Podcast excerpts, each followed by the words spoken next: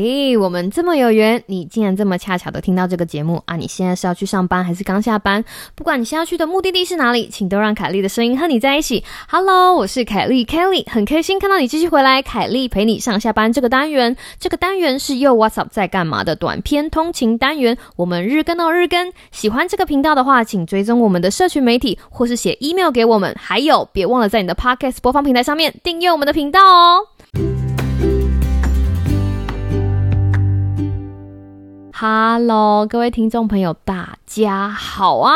昨天那个炎热夏日该怎么做的那一集，不知道大家有没有听？那个根据我的听众回报说，哇，最近台湾真是超热，热到不行。所以如果你还没有去听昨天那一集的话，赶快去听好，然后把一些必重要的必备事项就是记下来，希望可以帮助你在炎炎夏日里面哈，就是你要做到好好保护自己的事项。那么我有一件事情想要跟大家分享，就是昨天晚上啊，我在听 podcast 的时候，我发现就是有一个非常有趣的题目。这题目真的应该不是说不是非常有趣，应该说这个题目我非常有兴趣。可是那个节目的主持人讲话真的非常无聊，就是他怎么可以把这么有趣的题目讲的这么无聊？我连听两次。睡两次，就是 我第一次听，然后就睡着了，然后第二次听又睡着了。是美国的，是美国的 podcast，所以呢，这件事情就让我想起，呃，我以前当助教的时候，就是去帮忙旁听，然后看到大学生在上课的时候睡着的情形，就带出了今天想要跟大家聊天的事情。哦，这天今天想要跟大家聊的事情叫做一堂给挑剔大学生的压力管理课。那是什么样子的故事呢？让我们一起听下去。这个，如果大家有一直听我们的频道，会发现我们的频道呢，有的时候其实会聊到一些压力管理的东西哈。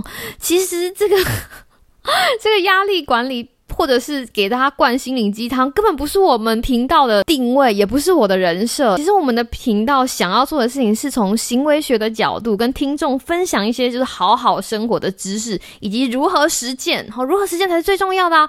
毕竟本频道也蝉联台湾 How to 榜单第一名也很久了，请让我就是老王卖瓜。自卖自夸一下，那会走到分享压力管理知识这条道路上呢？哈，平常心说，其实是一个无心插柳柳丁枝的过程。但是这样子的旅程呢，让我的人生中增添了很多有趣的色彩，所以想要跟大家分享一下，就是这样子的故事哈。我今天的题目是一堂给挑剔大学生的压力管理课嘛？谁教？当然是我教的。当我知道有一天我必须要给大学生上就是压力管理课的时候，虽然我明明知道自己教的是压力管理但，但是当下我真的觉得。这力大的是我吧？我才是那个压力很大的人呢。为什么呢？因为大学生是什么生物啊？大家知道吗？大学生就是那种然后年轻气盛，然后觉得呃自己什么都懂。其实他们不管懂多少，他们都觉得自己懂很多哈。你不要问我为什么知道，因为我当年也是这样走过来的。我以前也是死屁孩大学生。长大就是 应该是抱着一种还债的心情来教大学生哈，我很对不起我当年的老师。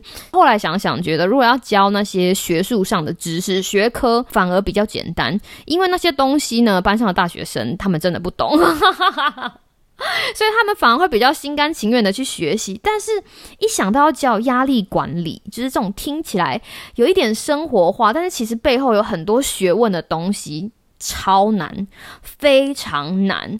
还有另外一件事情，就是美国的大学生是出了名的爱抱怨。我之前在前面的集数也有提到，如果大家想知道大学生的抱怨的故事的话，我我还有很多可以跟大家分享哦。为了要给他们上一堂有用的压力管理课，那我呢就觉得，哎，我应该要做一些准备。那我做的准备其实就去旁听其他教授或者其他老师上的压力管理课。那不听则已，一听吓人，因为我就混进去教室，就跟他们一起听嘛，因为。就是基本上老师也不管有几个人来上课，然后在那边听，然后就听到学生在俄语，就听到学生在旁边就叽叽讲讲说：“哎呦，这种东西老师只是念念课本而已，我也可以教。”或者说：“啊，老师也不过就是你知道照着投影片上面一点一点念而已，这个难道我还不会吗？” 类似这样子的俄语，当然老师听不到，但因为我坐在学生旁边啊，哇，我那时候真的是越听越觉得头都要痛起来了哈，我就觉得说。你看，大学生是一群这么特别的族群。如果今天我要教给他们压力管理，必须要从他们的视角来看待这件事情，我才可以把这个知识就是用最好的方式传播给他们。我觉得，为了要教好这一堂课，我必须要把自己变成挑剔的大学生。挑剔 就是回到年轻时的心态，就觉得啊，这个没有用啦，啊，这个没有用啊，这个很简单啊，这个我不用读了，类似这一种。当我把自己放在那个挑剔大学生的心态来备课的时候，哎，我就比较可以找到一个我的备课的方向。因为压力管理很重要，必须要给他们一把能够改善自己行为的钓竿。不好意思，因为我念行为学，我骄傲在这里，再度老王卖瓜。好啦，所以后来呢，我就上课了。所以刚开始呢，我就开门见山的问大学生说：“来来来来，各位同学，跟我分享一下，上一次你成功改变别人是什么时候？”不管是你爸爸、你妈妈、你兄弟姐妹，或是你男朋友、女朋友，然后大学生就摇摇头，就是没有。我就跟他们讲说，认命吧，就是压力管理第一条就是你只能改变自己。接下来就我就跟他们带到说，为什么要学压力管理？压力管理其实就是不要让别人的压力影响你，也不要让你的压力影响别人，管理好你自己的压力就是压力管理。然后就跟他们讲说，好，那就可以下课了。然 后他们就说，哈。刚开始把最重要事情告诉他们，哈，压力管理是什么？接着就是因为刚刚讲完压力管理的定义嘛，跟他们聊一下家庭，哇，讲到跟他们切身有相关的例子，让学生至少开始可以跟你互动，他们就开始讲说，我爸妈给我的压力啊，来来来，然后我的压力有的时候也会影响到我的兄弟姐妹啊，来来来，一大堆一大堆。其实，在这里我想岔题一下哈，就像 COVID nineteen，就是会说到人跟人之间有 social distancing，要有人和人之间有适当的距离。其实，在情绪上也是，当人跟人之间太靠近的时候，那样子的距离有的时候会导致压力。不过这个非常岔题，我们以后有时间再讲。我们来拉回来，拉回到课堂上。所以，诶，告诉他们压力管理是什么东西，对，然后给他们一点例子，鼓励他们参与讨论。他们有 get 到这个点的时候，他们就会想说：“那我们要怎么解决？”而且你知道，大学生非常没有耐心，他们想要知道解决的办法哈，就像现在在听这个我节目的你一样，我相信你也很想要知道怎么解决。如果跟你讲说：“哈，那我们就下次再，我们就下一集再结束了。”你你会怒退定对不对？马上来了就要告诉你们解决的办法，就接着带到了那一堂课，我想要告诉他们的事情就是正念。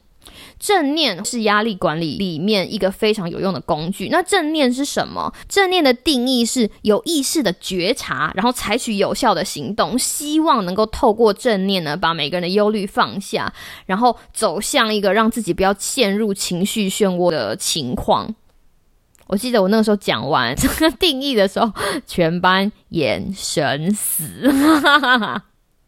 大学生通常没有办法处理太复杂的资讯哈，在这种他们比较不擅长的领域，所以我那个时候用的方法就是讲例子给他们听，就是说你有一个好久不见的好朋友跟你星期五晚上约吃饭，但是死不联络你，然后今天已经是礼拜三了，再过两天你们就要吃饭了，你感到非常的紧张，我就请班上的大学生告诉我说你如何使用我们刚刚提到的正念来解决这样子的问题。那你知道美国大学生什么不会乱掰嘴会，就他们都。很会表达自己，所以他们乱掰真的是一流。你如果没有看过美国学生乱掰的话，然后，请一定要看一下美剧或者是看美国的电影，因为这是他们从小到大的训练。然后他开始乱掰，好比说他们就会说啊，那你知道吗？正念就是我们要正面思考啊，嗯，好朋友可能真的有一些什么事情啊，然后他可能真的没有办法来啊，而且我不应该打扰他啊，诸如此类的这样子。然后每个人大概都是这样讲嘛，因为要 要跟因为老师问问题了，要再给老师一点答案，老师才会放过他们。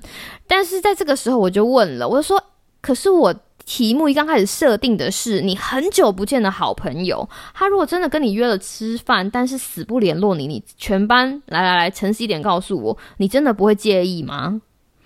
然后我问完这个问题的时候，班上有一些你知道比较有良心的学生，其实就点点头，或者是说啊会呀。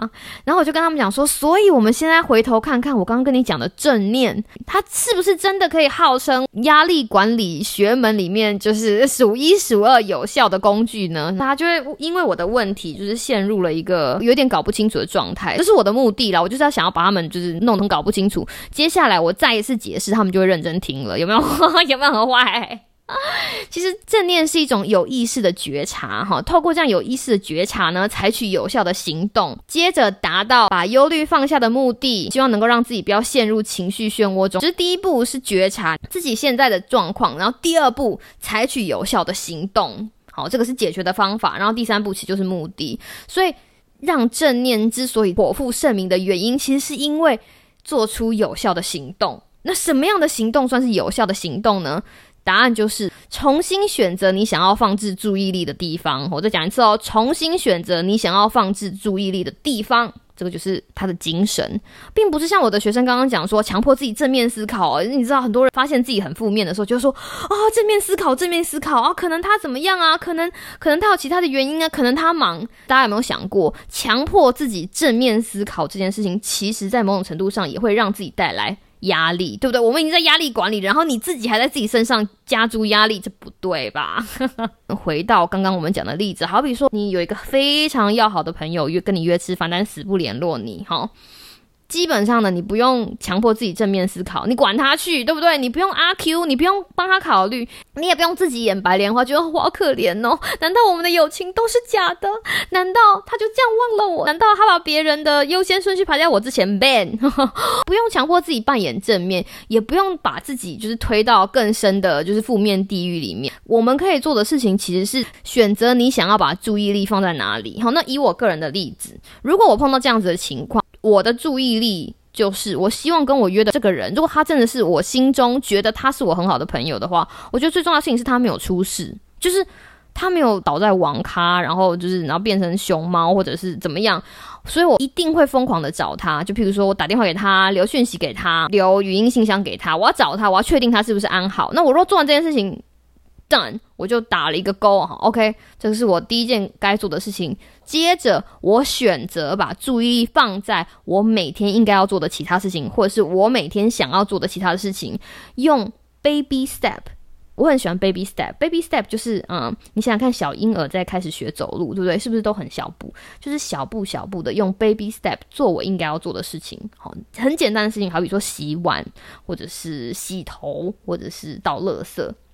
为什么选择用 baby step 做简单的事情？因为如果这个人真的是我真的很好的朋友，我一定还是会在意的啦。老实说，我一定还在意他说啊，他怎么没有打电话来？但是因为我同时选择了把注意力放在其他我想要做的或者我每天得做的小事情上，渐渐的这些小事就可以让我分心。当这些小事让我分心之后呢，我就会在不知不觉中很有可能把这样子的忧虑放下，然后。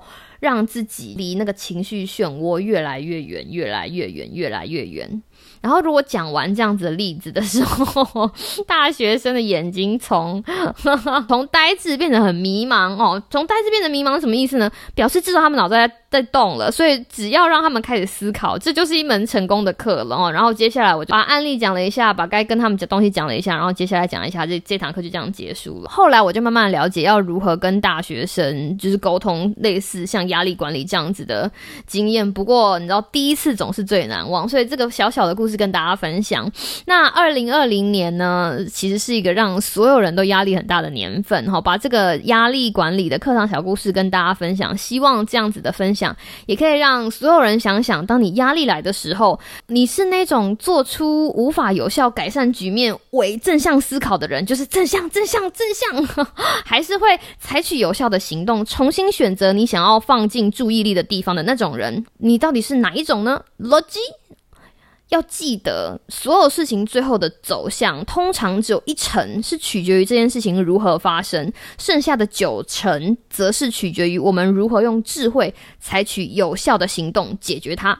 希望你会喜欢凯莉今天的分享，我是凯莉 Kelly，希望你有个美好的今天跟明天。那我们明天再见喽，拜拜。